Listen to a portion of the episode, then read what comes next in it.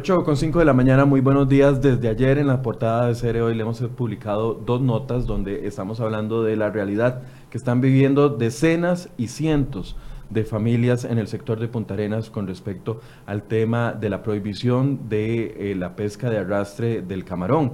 Esa situación se viene generando desde el año 2013 con una antecedente de un voto de la sala constitucional donde prohibió al gobierno renovar las licencias de pesca de camarón, pero este voto venía acompañado de una solución que tendría que brindar el gobierno de la República a través de Incopesca para los pescadores de la zona que se dedican 100% a esta, eh, a esta actividad. Esa solución no ha llegado al día de hoy.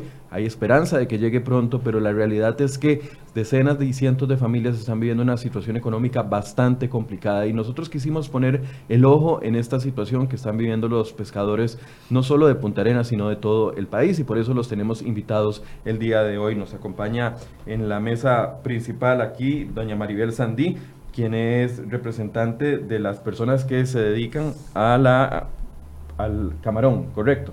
Pelada de camarón. A la pelada de camarón. También don Gerardo Marín, quien es representante de las eh, embarcaciones que se dedicaban al tema, y don Esteban Rivera, quien es pescador y también representa a este sector. A los tres les doy la bienvenida. Muy buenos días, gracias por venir desde Punta Arenas hasta acá. Muchas gracias. Llegaron tempranito hoy.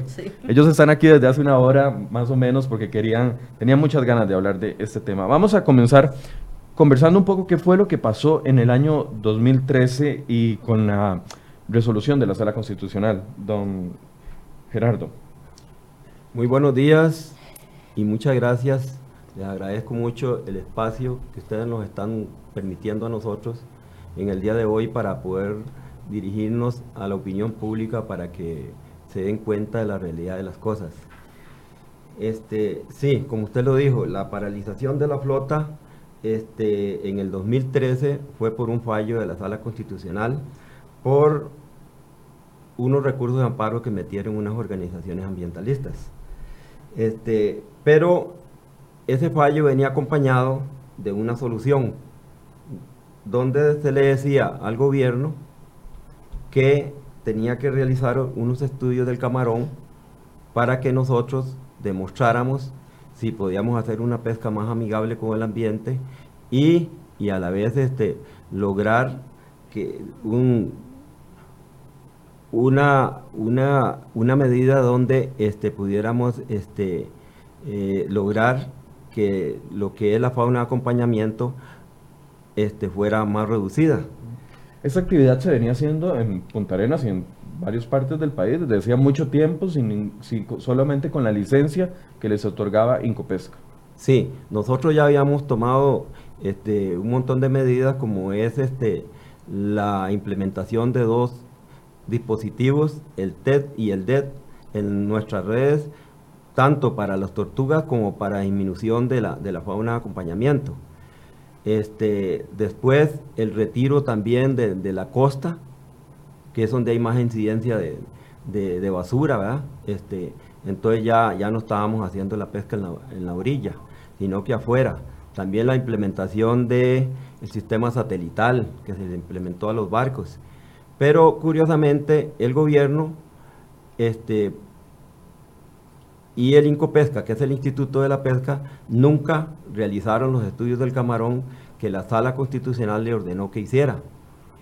Eso se vino a dar hasta el 2018, cuando mi persona este, metió un recurso de amparo también en contra del, del gobierno y también Incopesca, que Incopesca es una institución de gobierno, para que realizara esos estudios porque nosotros los necesitábamos para el proyecto de ley. Para 2013, ¿ustedes eh, cuántas embarcaciones tenían licencia para poder realizar la pesca de arrastre de camarón? Por todas eran 44, pero este, en el 2013 eh, comenzaron a vencer porque las licencias a nosotros nos las daban para seis años, pero este, tenían un vencimiento, no todas vencían a, la misma vez, entonces el fallo de la sala dijo que a como se fueran venciendo las licencias, no se podían renovar hasta que no se hicieran los estudios del camarón. Entonces, en el 2013 vencieron unas poquitas, en el 2014 otras, y así se fue hasta que en el 2018 2017 y el 2018 fue la, la, mayor cantidad de licencias que fueron venciendo. En este momento ningún barco tiene ninguna licencia eh, que pueda utilizar en este momento para realizar la pesca. No, en este momento no hay un solo barco trabajando. Ahora, ustedes eh, como empresarios de, de, de, esta actividad conocían de que la pesca de arrastre traía consecuencias ambientales. Por eso habían implementado de una u otra forma algunas eh, acciones para evitar que se viniera fauna que no era el camarón. Es correcto. Sí, este, nosotros coordinamos mucho con, con Inco Pesca y entonces, eh, como fue lo, el retiro de la, eh, que, trabajáramos a más profundidad, que es donde hay menos incidencia de, de, basura, ¿verdad? Entonces, aparte de eso, los excluidores de tortugas, este, había que tomar otras medidas también pero hasta que no se hicieran los estudios no se podía hacer, que era lo que Incopesca no quería hacer hasta que no fue obligada por la misma sala. Cuando ustedes les anuncian de que no les van a renovar las licencias, ¿cuál es la primera reacción que tienen? Bueno, nosotros la primera reacción fue gestionar a, nivel de gobierno, este, donde estábamos anuentes a, acogernos a cualquier, a cualquier medida que ellos tomaran para, para nosotros poder seguir trabajando y dándole trabajo a tantísima gente, ¿verdad? Pero curiosamente nosotros fuimos haciendo de todo, pero eh, el gobierno no cumplió con lo que tenía que La administración de don Luis Guillermo Solís.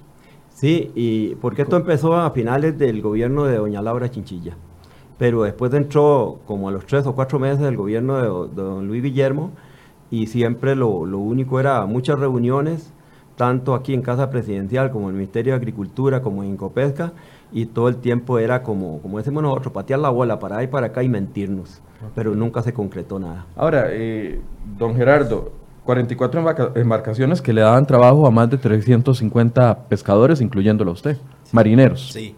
Cuéntenos un poco de qué era, cómo era que sostenía esa actividad este tipo de familias. Bueno, este, buenos días, mi nombre es Esteban Rivera Palacio. Buenos días. Sí, tengo 52 años de laborar en el mar como marinero este, el, el primero de diciembre del 2017, la embarcación en la cual yo andaba fue quitado el permiso de pesca, se le venció. Allí quedé sin trabajo yo y el resto de mis compañeros. De ahí comencé a buscar trabajo yo por todos los medios y se me hizo imposible por la edad que tengo y por no saber leer ni escribir. Mm. Entonces por eso yo estaba en el mar. La situación mía como marinero y la de mis compañeros era algo bonito, tener un trabajo, un buen salario y vivíamos cómodamente, como se dice, una vida dignamente con mi familia. Al quedar sin trabajo, se nos hizo la situación, se puso, como dicen, horrible. Porque nosotros no estamos dependiendo de una ayuda de nadie. La única ayuda que estamos recibiendo nosotros son de 100 mil colones que nos está dando el Limas. Esa ayuda no es nada, 100 mil colones no es nada para una familia. Esa ayuda se va nada más en pagar agua y luz. Y la situación mía y de todos mis compañeros, como les repito, ha sido una situación bastante, bastante dura porque todos mis compañeros, al igual que yo, nos encontramos en Punta Arenas deambulando por las calles a ver qué podemos conseguir para llevar a las casas. ¿no? Esto de que nosotros quedamos sin trabajo, yo digo que es por puro carbón de los ambientalistas a la sala cuarta para que nos eliminaran, que nos quitaran el trabajo. Nosotros lo que pedimos por este medio es que nos devuelvan el trabajo, que es lo que estamos necesitando para así ver prosperado de nuevo a Punta Arenas porque la eliminación de las licencias de los camaroneros fue el fracaso para Punta Arenas. La economía se vino abajo y, y la de nosotros también.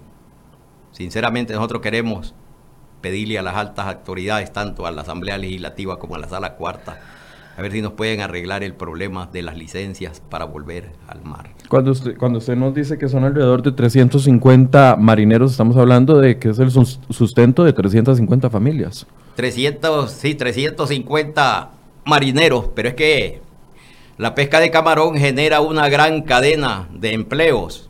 Ahí tenemos, somos 350 marineros, pero ahí están metidos los técnicos de refrigeración, los rederos, los mecánicos, los soldadores incluyendo 900 mujeres, que son las que pelan camarón. No en una sola camaronera, diríamos, sino que en diferentes partes a donde procesan ese producto. Hoy se han quedado ellas desempleadas. Antes trabajaban todos los días. Hoy no encuentran trabajo. Si trabajan una o dos veces a la semana, están trabajando mucho. Con suerte si las llaman. Ahora, eh, cuando ustedes eh, saben de que van a comenzarse a vencer las licencias, ¿tomaron alguna acción adicional? Yo sé que tal vez para los que vivimos aquí en, el Valle Central, eh, uno dice, bueno, si no trabajo en esto, trabajo en esto otro, o en esto otro, o busco, algo termino haciendo. Cuéntenos cuál es la realidad del empleo en Punta Arenas. Sí, es que el problema es de que en Punta Arenas no hay empleo, y aunque hubieran, ¿en qué me van a emplear a mí? Por la edad y por no tener estudio. Porque todos los que somos pescadores no tenemos estudio. Por eso es que nos hemos hecho al mar. ¿Me entiendes? Pero, pero se nos ha hecho difícil, como le digo, por no tener estudio. Y la situación de nosotros, los marineros, no es de solo nosotros los marineros. También la de los dueños de, los, de las embarcaciones que ellos tienen pegados los barcos a los bueyes, allí les cobran buellaje, les cobran luz, les cobran agua, tienen que pagar el guarda y los barcos se están deteriorando cada vez. Y la única solución, uno que a veces piensa, voy a ir a donde el que fue mi patrón, a ver en qué me puede ayudar, y está peor que nosotros. Porque deben plata en el banco, deben plata en la calle, en la ferretería, en, el mercado, donde se sacaban los víveres. Doña Maribel, usted me hablaba de que son alrededor de 900 mujeres las que se dedicaban a la, pelada del camarón, ¿es correcto? Sí, señor. Cuéntenos qué, era lo que ustedes hacían. Bueno, este se hacía mucho este en, las camaroneras, en las partes de, de, donde se iba, porque como él dijo, son, ¿verdad? Íbamos a distintas pescaderías pero ahora no hay porque ya los comercios están cerradas, están cerradas las pescaderías, ya no entra el producto que, se, que entraba hace tiempo atrás, ahora entra muy poco y el que hay veces entra es este, el de otro lado, como de Panamá y de otro lado, entra pero entra poquito. Y en totalidad somos 900 mujeres. De todas esas 900 mujeres somos mujeres solas, con hijos. El IMA nos da 80 por mes, pero con esos 80 colones por mes pagamos 80 mil. Pagamos agua, luz, alquiler. Y para pagar agua, luz y alquiler, tenemos que ver qué hacemos para comer. Tenemos que hacer para que se le compra al chiquillo porque hay que llevarlos a la escuela, hay que llevarlos, hay unas que al colegio, y ya eso no nos alcanza, es muy poco. Como la actividad de antes era mucho, muy, muy, era bastante, nos, nos poníamos eso, a, como él dijo, yo tengo mujeres que no saben leer ni escribir, porque desde pequeñas han estado en lo que es la pela de camarón y ahora la situación de Punta Arenas está delincuencia, prostitución, alcoholismo, todo, porque antes por lo menos uno llevaba al chiquillo y, lo llevaba a la par de uno para que supiera trabajar por lo menos pelando camarón. Ahora no, ahora hay delincuencia. Ahora hasta un chiquillo de siete años lo matan ¿Por qué? Porque se metieron al vicio de la droga. Después de eso, este, a mí hay veces me han llegado a decir, toma, vende marihuana. Yo no, yo no puedo agarrar eso, aunque uno se esté muriendo de hambre, si uno lo sabe pensar. Pero como está la situación ahorita de Punta Arenas, vamos recayendo cada día más. Cuando la actividad estaba eh, en su punto máximo, ¿cuánto lograban armarse de salario mensual? Bastante. 200 mil, 300 mil. No, se ganaba un poquito, sí, más o menos unos 300 mil colones Para una mujer sola que tiene hijos, eh, aunque Ah, es poco sí. todavía, pero marcaba una diferencia al recibir un subsidio de 80 mil colones a 80 este mil momento. colones hace un mes, a un mes. La situación, ¿ustedes sienten que ha empeorado mucho en los últimos Mucho, dos años? Demasiado. ¿Por qué? Porque se ve, y ustedes tal vez lo están viendo, desde allá, desde aquí hasta allá, ustedes ya están viendo el impacto que hay en Punta Arenas. La, la, la, la, la- no hay trabajo. El empleo que, que había de, de, de nosotras las mujeres peladoras de camarón era el camarón. De esa actividad hemos vivido todo el tiempo. Toda una vida se ha vivido del, de- de- de- del camarón, ahora no. Ahora se va uno y se gana 10 mil colones en todo el día. Antes no, antes uno, pero ahora sí, el impacto que está pegando con la retirada de las licencias. A nosotros es que nos están haciendo daño los ambientalistas, porque nos están dejando una punta arena en el suelo. Estamos de viaje ya limitados. Ahora, ah, he leído este comentario muchas veces cuando uno habla de personas sin empleo durante un tiempo determinado. Y, por ejemplo, ayer salía una nota donde decía que hay 70 mil puestos de trabajo en cosechas de eh, café, etcétera, etcétera. Y me imagino que ustedes también les han dicho eh, eh, eso, de, si no tienen trabajo en, en- en el mar, ¿por qué no buscan otro tipo de trabajo? Pero es que Ya no nos dan en Punta. Arenas no, no, no, no hay cosechas de ese tipo como No. para poder ir a trabajar o trasladarse a otra zona del país para poder conseguir un trabajo es complicado. Bastante complicado porque yo no voy a irme de Punta Arenas a irme a Heredia a, a, pelar- a- a agarrar café, ¿verdad? Es bastante complicado. ¿Cómo, ¿Cómo siente usted cuando escucha ese tipo de, de críticas? Bueno, es que como yo siempre he vivido de la pesca, de eso es que yo le puedo hablar. Porque verdaderamente cuando la flota estaba pescando, de una forma o de otra manera, nos quedábamos a veces sin trabajo. Y la cuestión no era tan preocupante, porque entraban los barcos, íbamos, hacíamos una descarga, veníamos cargadito de camarón, de pescado y, y con plata en la bolsa. Entonces no la sentíamos. Pero es que ahora como está la situación de tan fea, llega uno a Punta Arena, horrible se puede decir, y no lleva nada, ni, ni pescado, ni ca- menos camarón y menos plata. Eh, En la entrevista que mostramos, usted dijo algo que a mí me impactó mucho y es que me decía, ahora ni siquiera tengo para los pases para ir a buscar trabajo, Claro. salir de Orotina e ir a buscar trabajo a Es otros cierto, lados. sí, el pasaje vale 800 colones y muchos de mis compañeros que viven a los derreores de Punta Arena, a ellos les cuesta ahí 360 colones y ellos no tienen para viajar a Punta Arenas. Tal vez con la ilusión, con la esperanza, la fe de conseguir algo, pero así como salen, Vamos para atrás. así vienen para atrás. Este, no me da vergüenza decírselo cuando ella dijo de los chiquillos. Si no es una comidita que le dan en la escuela a los niños, ellos se acuestan sin comer. Yo así como se lo estoy diciendo. sí. Cuando yo trabajaba, usted puede ir allí por donde vivo yo en el precario, el vecindario, cuando yo trabajaba, se beneficiaba mi familia de mi salario. Porque un marinero, un pescador de camarón, vamos a ponerle por mes, el viaje más malo es de unos 800 mil colones. Malo. Para venir a agarrar 100 mil colones, me beneficiaba yo, mi familia y parte de, mi- de mis vecinos.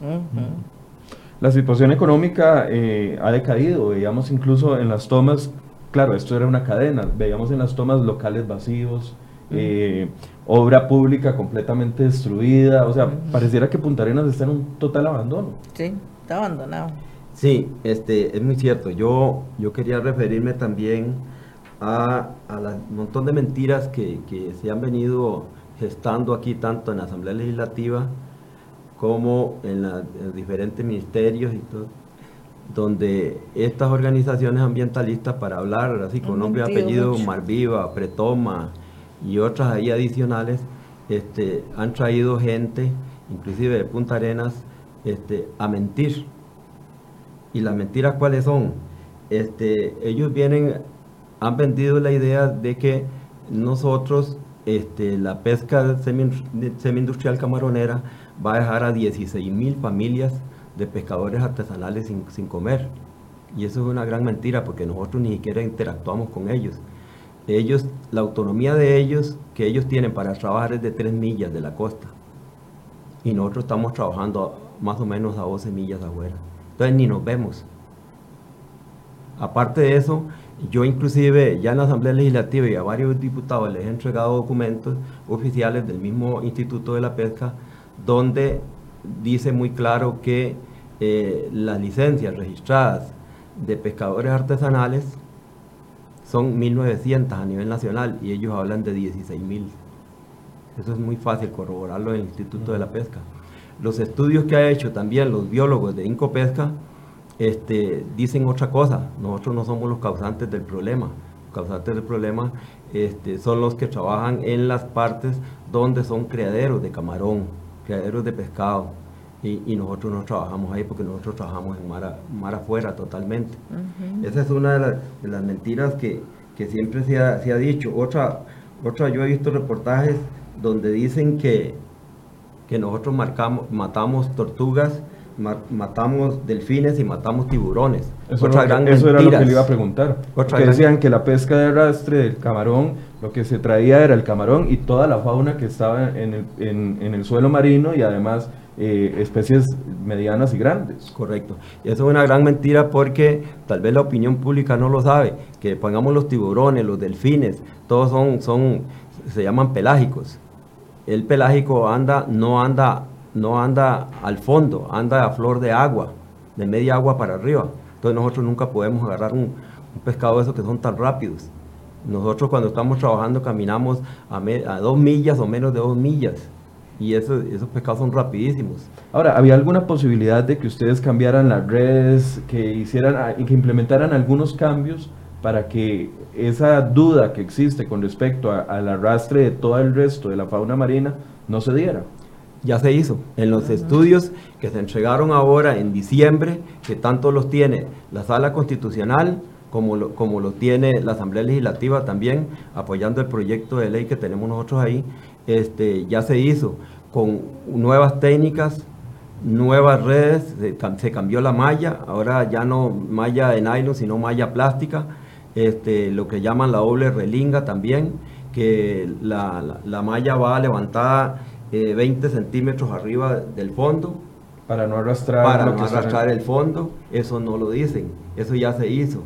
Inclusive le voy a decir una cosa. ¿Y la malla cómo es? ¿Es una malla más amplia para que no queden atrapadas especies pequeñas? ¿O, cómo es esa nueva malla que ustedes implementaron? Eh, el, promedio de la malla es, eh, este, antes estábamos usando la 1 y 3 cuartos y ahora con estos estudios se hizo de 2 de dos pulgadas hacia arriba. Este, y aparte de eso, que, que la red va levantada del fondo, no va en el fondo este, totalmente arrastrando en el fondo, sino que va levantada 20 centímetros hacia arriba. Aparte de eso, los dos excluidores, uno en cada red, de tortugas y de peces, también se, se, probó con un dispositivo también de malla cuadrada de 6 pulgadas para más exclusión.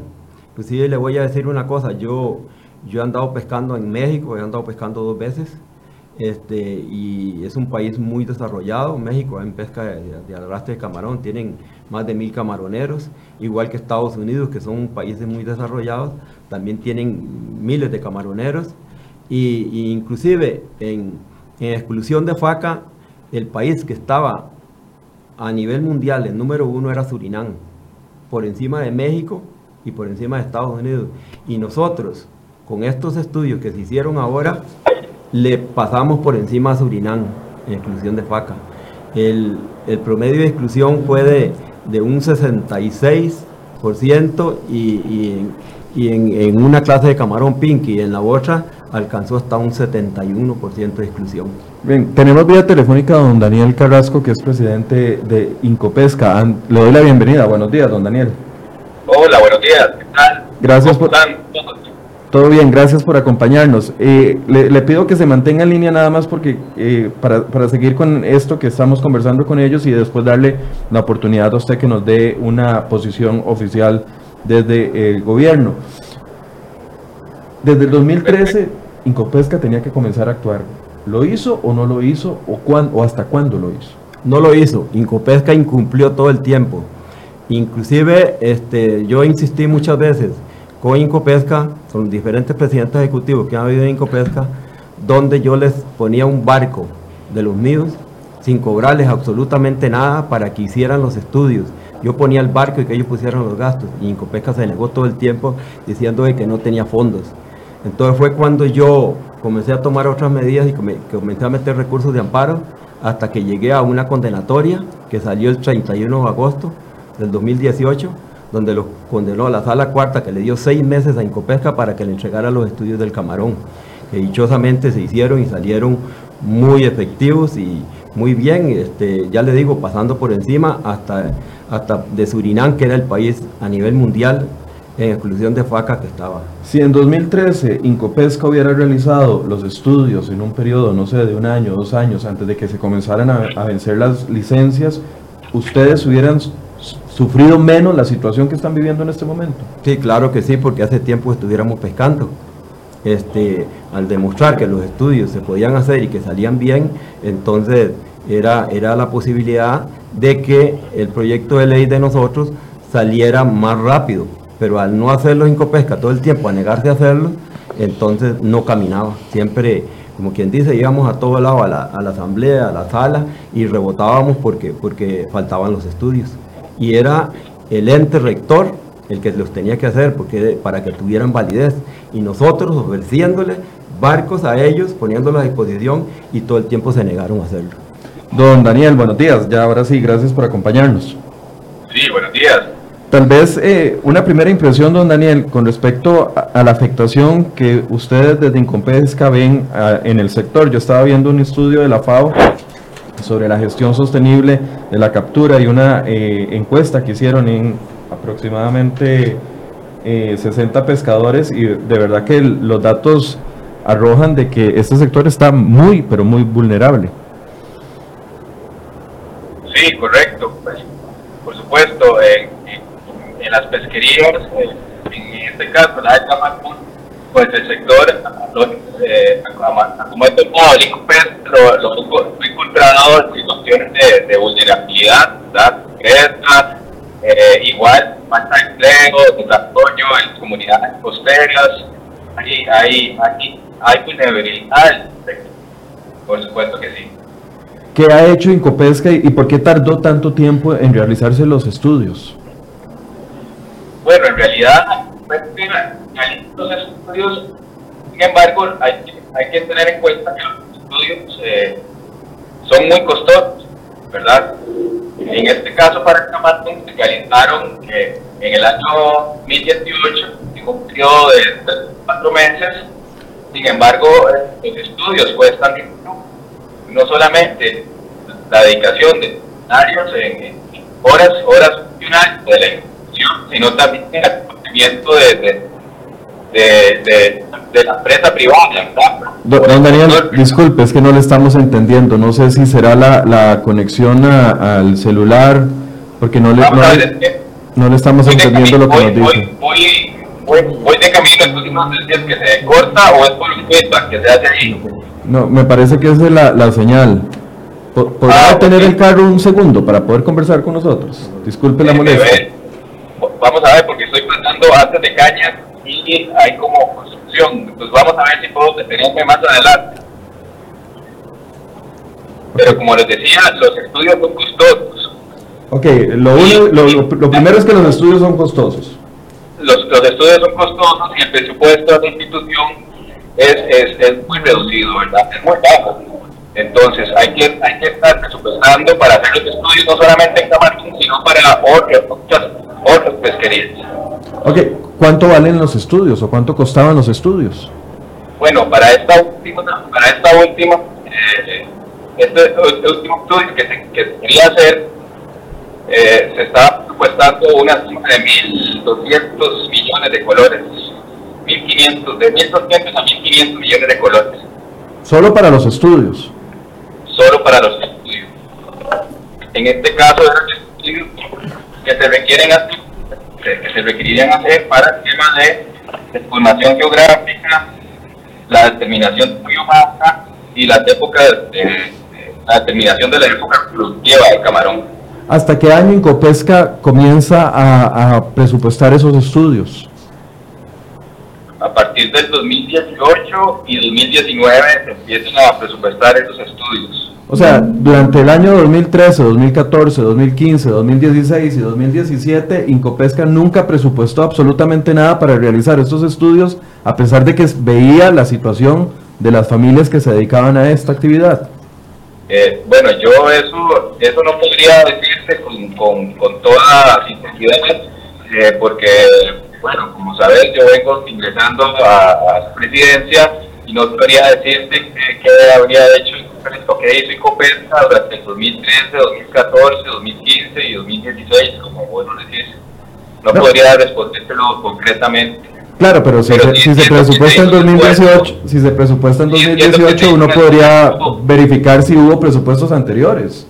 O no, no ¿Perdón? verificaron eso. Si lo presupuestan en el año 2018, eh, de la institución tiene la capacidad de, aunque usted viene llegando, yo sé, pero las instituciones son continuas, tienen la capacidad de decir, bueno, es que esto ya lo habíamos presupuestado antes y usted lo está presupuestando de nuevo. Digo, hay posibilidades de saber si se presupuestó antes o no.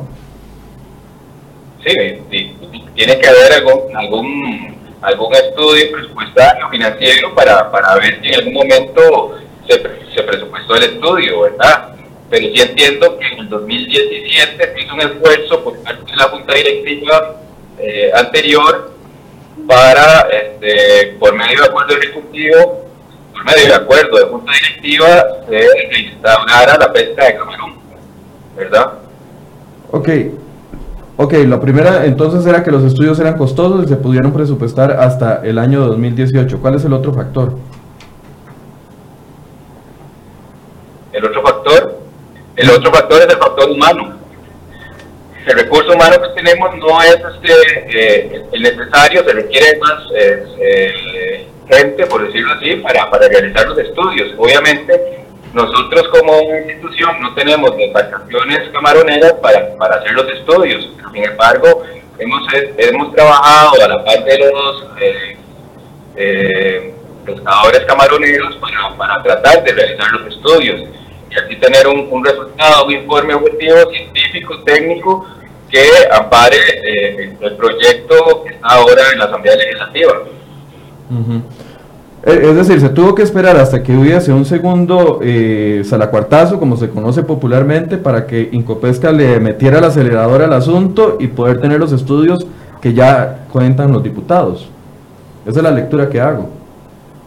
Bueno, se han hecho todos los esfuerzos, ¿verdad? Tanto humanos como presupuestarios para realizar los estudios, porque como, como usted puede ver, los estudios son demasiado costosos, ¿verdad? Entonces, la institución está en un estrato muy bajo presupuestariamente. Entonces los recursos hay que conseguirlos, ya sea por fuentes externas de financiamiento, ya sea por medio de la licencia de atún o por medio de cuotas de, de acarreo de la ciudad para ir buscando el financiamiento. En este caso fue que se recibieron recursos por el tema de la sequía para poder justificar los estudios técnicos y científicos para elaborar eh, eh, algunos estudios necesarios. Sin embargo, la licitación que se promovió para este año resultó infructuosa porque solo un oferente eh, presentó su oferta, por valga la redundancia, sin embargo, no cumplía con los requisitos que indicaba el cartel. Don Gerardo. Sí, yo quiero referirme a cierto punto de lo que se está refiriendo don Daniel. Este, yo siempre he estado en desacuerdo de eso. Se habla que los estudios son muy costosos. Este, es cierto que sí se gasta plata, pero la flota camaronera siempre estaba anuente a cooperar y ayudar. Inclusive, le voy a contar, que eso tal vez no lo sabe don Daniel, en el 2007 al 2008 se hizo un estudio por medio de FAO durante un año y yo le aporté ese barco para durante un año, yo se lo aporté a, a, Incopesca sin cobrar absolutamente nada. Ellos ponían los gastos, que fueron con fondos de, de FAO, pero yo aporté ese barco. En para estos estudios también yo me apersoné y tengo por escrito eso. donde lo tienen los funcionarios de Incopesca, donde yo les estaba abonando un barco sin cobrarles nada para que hicieran los estudios porque sabía yo que nosotros los necesitábamos. Y aún así fue la negativa de Incopesca. Ahora hay otra cosa que también quiero que quede bien claro para que la opinión pública se dé cuenta.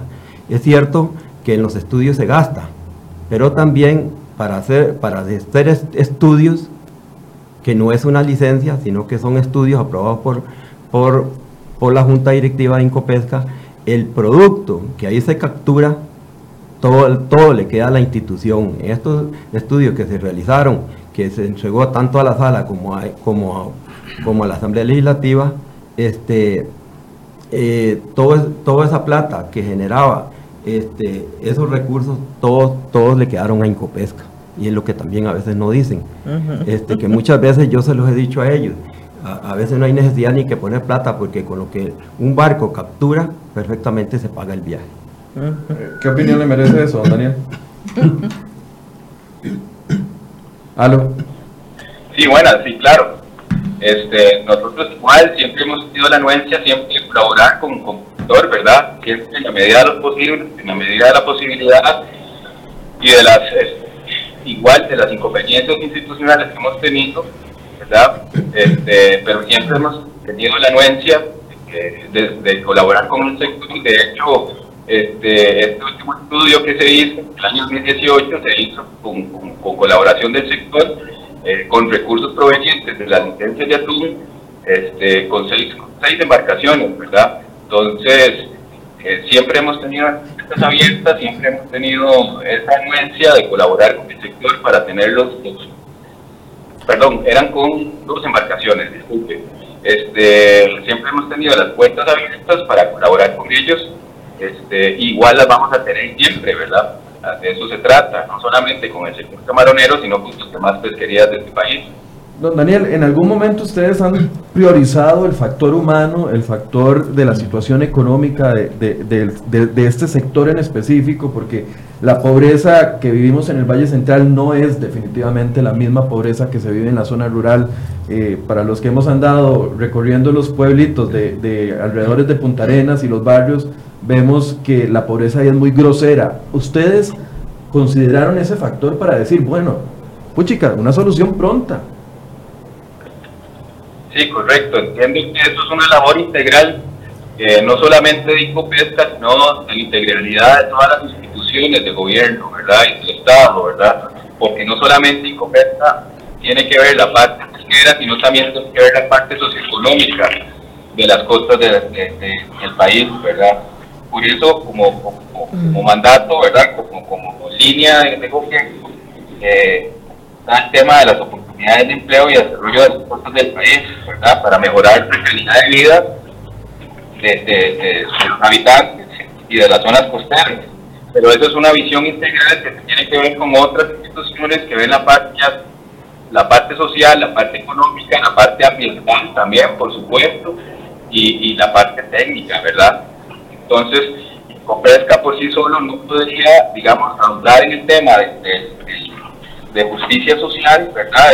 Y, de, este principio que desarrolla la sala institucional del desarrollo sostenible democrático por sí, por sí mismo, por, la imposibilidad, digamos, de, del recurso humano que, se tiene y del presupuesto, ¿verdad? Para, para afrontar esta situación. Entonces, esta situación se aborda o se debe abordar o se está abordando en la integralidad de las instituciones que también este, eh, la parte social, la parte de género, la parte eh, eh, científica, técnica, ambiental, etcétera, ¿verdad? Fuera la erradicación de la pobreza y, y, y, también la distribución justa del ingreso para estas comunidades.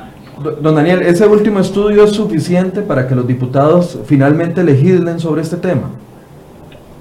Bueno, el estudio, de acuerdo a lo que dice la sala constitucional, se trataba de buscar un arte de pesca que fuera sostenible con el ambiente, ¿verdad? En este caso, lo que, sea, lo que, lo que arroja el estudio es un arte que es sostenible con el ambiente y que reduce significativamente la placa, que es la fauna de acompañamiento, ¿verdad?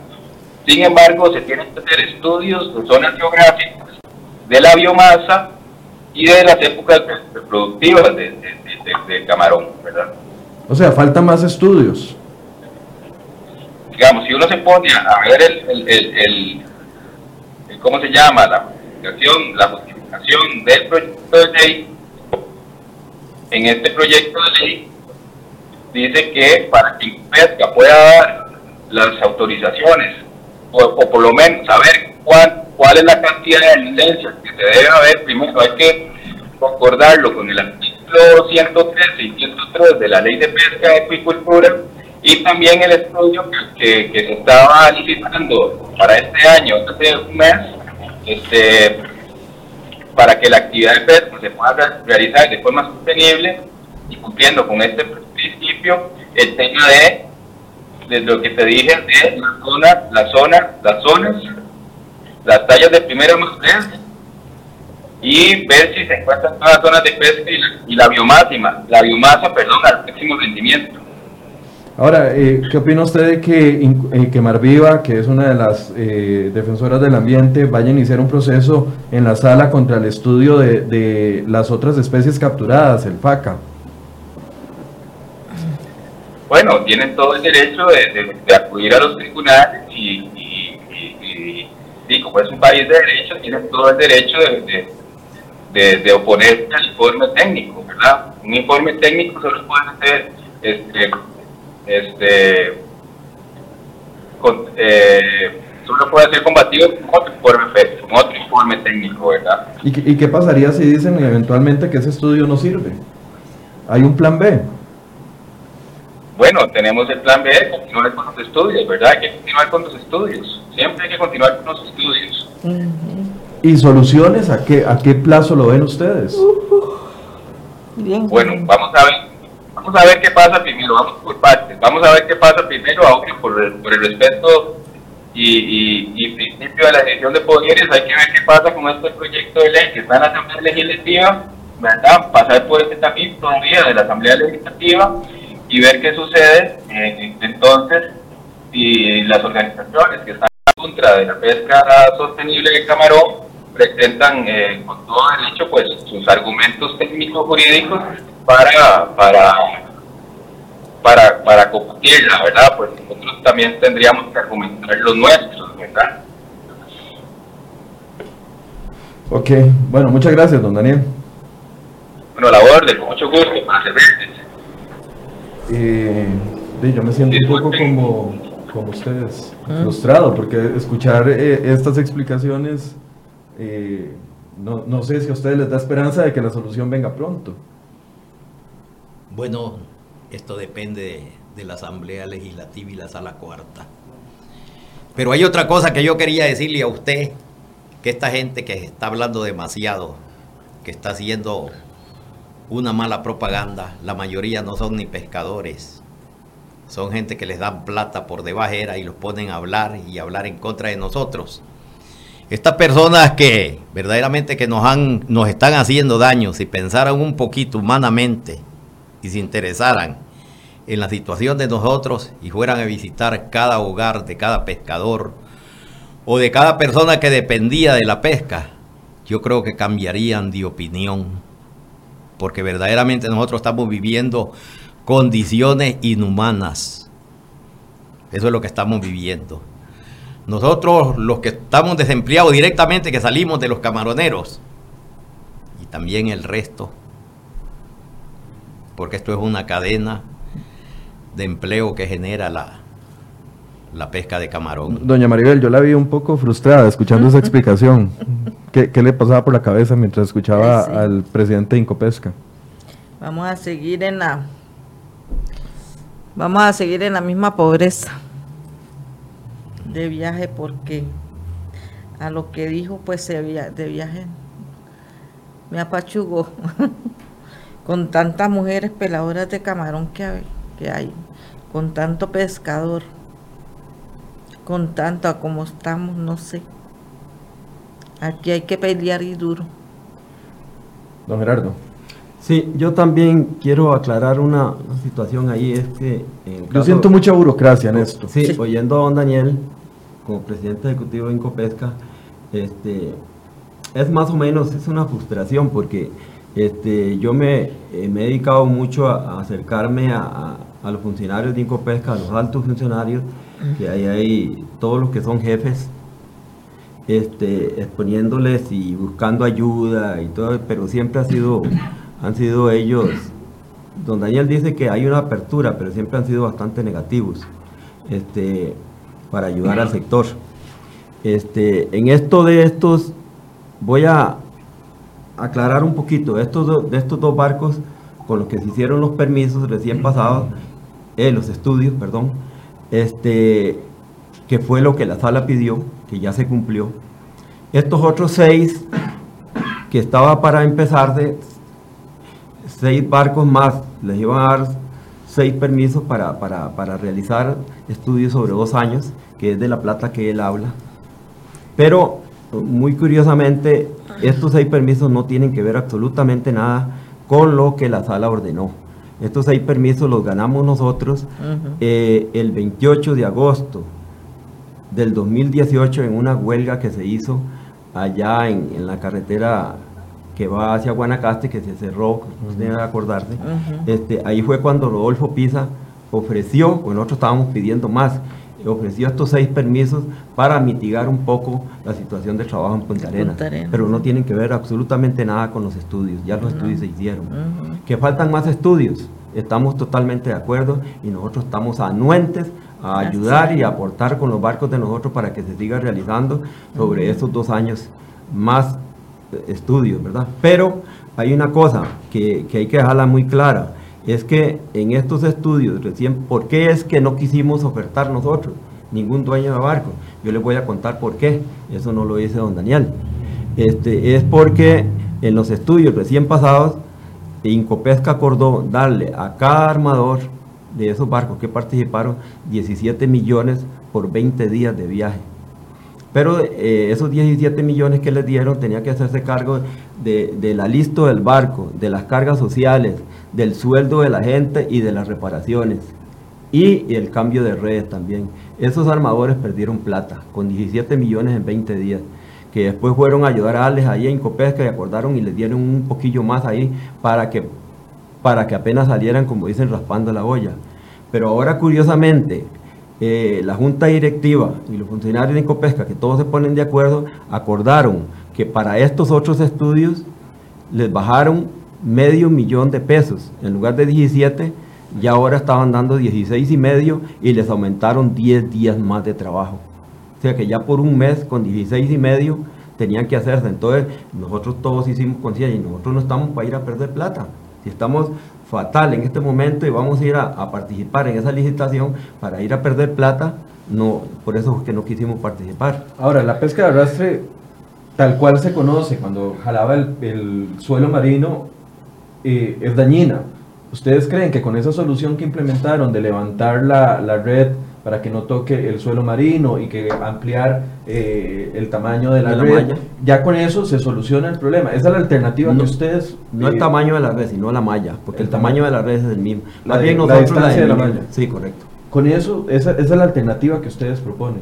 Es correcto, ya por eso es que estos estudios que recién realizados, este, el diagnóstico de esos estudios fue muy bueno porque este, eh, con todas esas medidas que se tomaron, con la malla cuadrada dentro de la red también, que es otro dispositivo, y los dos excluidores, el de tortugas, el de peces, y la doble relinga, entonces con eso fue que se alcanzó ese porcentaje de exclusión, que estábamos a nivel mundial número uno, número uno, más bien los otros países están queriendo agarrar el modelo de Costa Rica para implementarlo en otros países.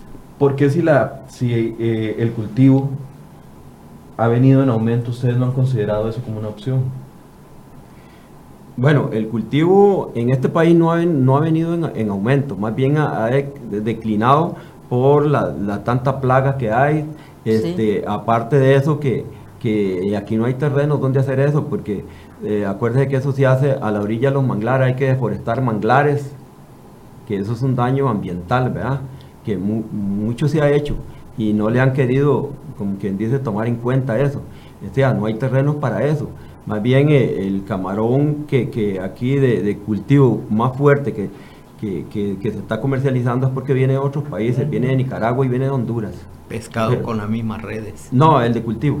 Ah, este, por eso es que, que no, que, aquí es muy difícil desarrollar eso. Aparte de eso, que es una inversión muy grande, se necesita mucha plata. Eso es para millonarios, no para pobres. No para pobres. ¿Cuáles diputados están dándoles el apoyo a ustedes en la Asamblea Legislativa para impulsar este proyecto de ley? Bueno, este, la gran mayoría, la gran mayoría, este, yo hace como tres meses más o menos, este, solicité, porque yo había metido una, una, medida cautelar en la, en la, sala, también buscando de que nos pusieran a trabajar lo más pronto posible antes de que, de que saliera el proyecto de ley. Y entonces un día me vine, un solo día, me vine para la Asamblea Legislativa y, y 36 diputados me dieron el apoyo. Para esta medida rápida que, que, se le dio al proyecto de nosotros, para que se vea lo más pronto posible, votaron 43 diputados a favor. Quiere decir que los diputados están haciendo conciencia, no solo los de Punta Arenas, sino los de, diferentes facciones, excepto la del PAC, que hay que decirlo, es la que menos ha apoyado, este, la del gobierno en este de turno. ¿ah? ¿Por qué no lo ha apoyado la fracción de gobierno a los pescadores? Ya, curiosamente porque ellos este, han estado en contra de la pesca, pero curiosamente no llevan ninguna solución a, a Punta Arenas de trabajo, como igual estas organizaciones ambientalistas que, que, lo único que hacen es este, atravesarse por todo lado, pero no llegan con una solución de trabajo a las personas que están necesitando. ¿Ustedes esperarían que el proyecto de ley se vote en primer debate antes de que finalice el año? Eh, sí, claro que sí. Esa es la, nosotros tenemos eh, la fe de que sí, de que sí se haga, porque sí, sí la mayoría de diputados están a favor. ¿Qué pasa si no se vota este proyecto de ley en corto plazo, doña Maribel? Ay, no quiero ni pensarlo. Ya, yo me imagino que tal vez ya entonces ahí despierte Punta Arena, ¿verdad? Porque está dormido ahorita, pero si no, yo creo que ahí va a despertar Punta Arenas. Don Esteban, ¿qué cree que pasa si no se aprueba el proyecto de ley? Bueno, yo pienso que sí. Puede pasar porque... Esto está positivo. Sí, porque la sala cuarta pidió los estudios para una reducción de, de faca. Y el estudio ya se hizo y la reducción disminuyó un 70% podemos decir. Ya se le cumplió a la sala cuarta, nosotros esperamos de que ellos nos cumplan a nosotros. Porque como les repito, ¿qué vamos a hacer? También la misma sala cuarta ordenó a Incopesca que se hiciera cargo del bienestar socioeconómico de nosotros, los tripulantes. Que esa es la ayuda que les están dando de 100 mil. No, y Incopesca no ha movido un solo dedo por nosotros. Nosotros estamos metidos en el Lima por pobreza extrema. Extrema pusieron. Nosotros no hemos dejado el trabajo votado, fueron ellos los que lo quitaron. Fueron ellos los que lo quitaron. Lo que más me indigna a mí saber que en ninguna parte del mundo han eliminado la pesca de arrastre aquí. Porque aquí es donde se han venido a meter, vamos a decir así, cada sinvergüenza que están ocupando el país para hacer plata. Eso es lo que está sucediendo con este señor Jorge, Jorge Jiménez. Que diga él por qué lo hicieron echado de España. ¿Por qué de Panamá también? Aquí ellos ya han venido a meter. Aquí viene cada persona a hacer daño. Están ocupando el país para hacer plata. Sinceramente así es. Haciéndole daño a quien no tiene que hacerle daño.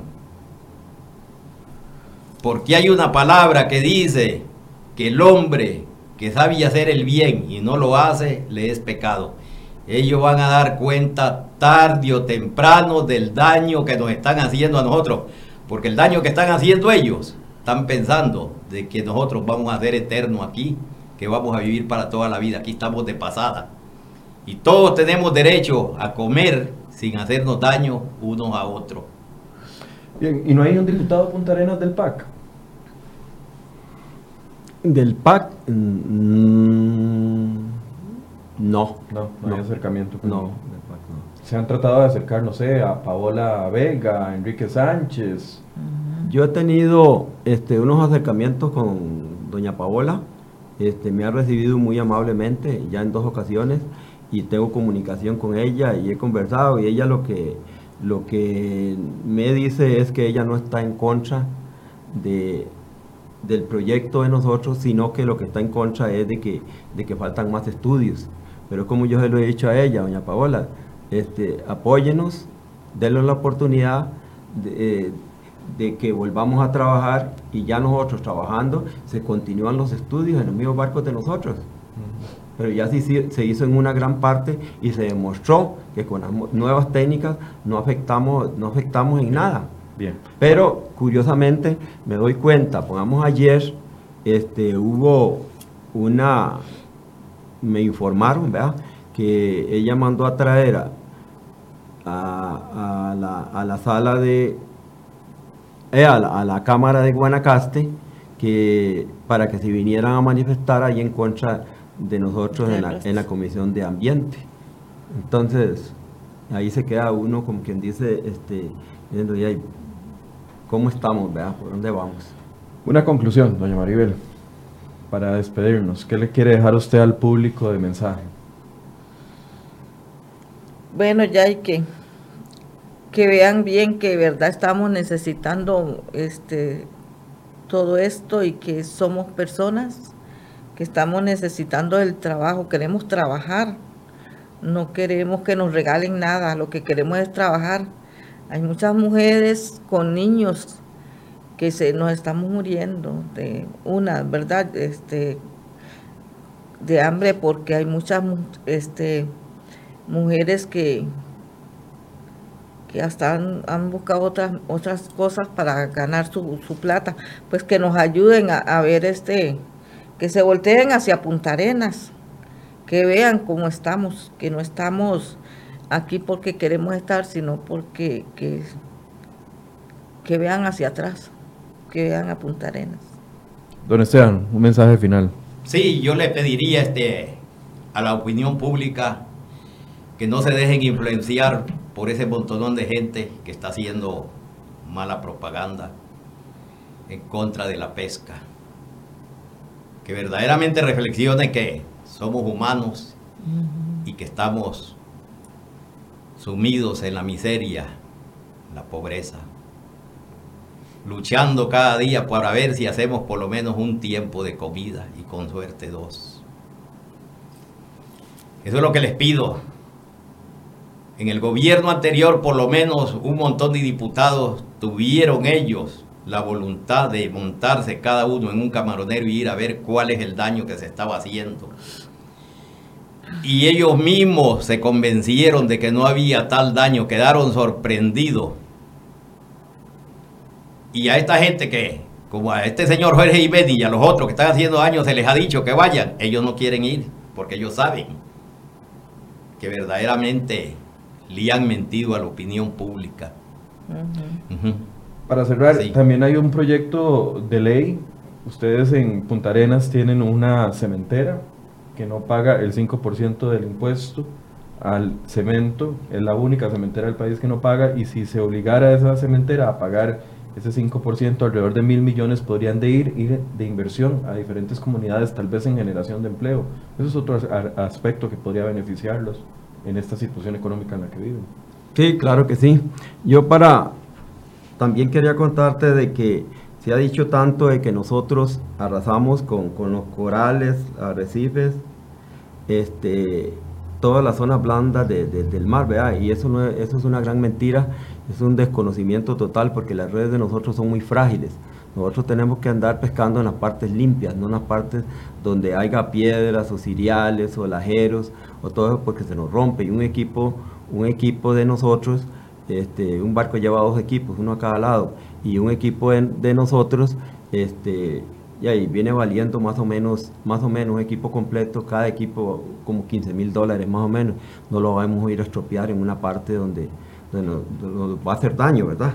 Aparte de eso también quiero que la gente se dé cuenta que nosotros tenemos de mar territorial 589 mil kilómetros y nosotros no utilizamos pero ni un 3% en la pesca de nosotros. Este, respetamos todo lo que son parques nacionales, parques marinos, zonas de áreas de pesca responsable. Nosotros hacemos respeto de todo. Es una, una flota que, que cumple con todo y que respeta todo lo que es el ambiente. Que lo único que queremos es conservar la pesca, tanto para nosotros como para los hijos de nosotros y como para los nietos que también vienen y que ese sea un sustento en los hogares de todos los costarricenses. Bien, yo les agradezco mucho a los tres por haber sacado el tiempo para venir y conversar con nosotros, venir desde Punta Arenas, Sorotina y desde los diferentes lugares desde donde vienen y ojalá que este programa sirva para hacer conciencia y tener un poco de empatía. A veces nos cuesta tener empatía como ciudadanos y pensamos de que las realidades que vivimos acá son las mismas realidades que se viven en el resto del país y definitivamente no es así y la lucha por la defensa del ambiente también debería de considerar de una u otra forma la realidad económica, la realidad social de las personas que viven de los recursos naturales de nuestro país y ojalá que seamos sensibles a esa situación. Les agradezco mucho su compañía y nos vemos mañana a partir de las 9 de las 8 de la mañana. Muy buenos días. Buenos días. Gracias.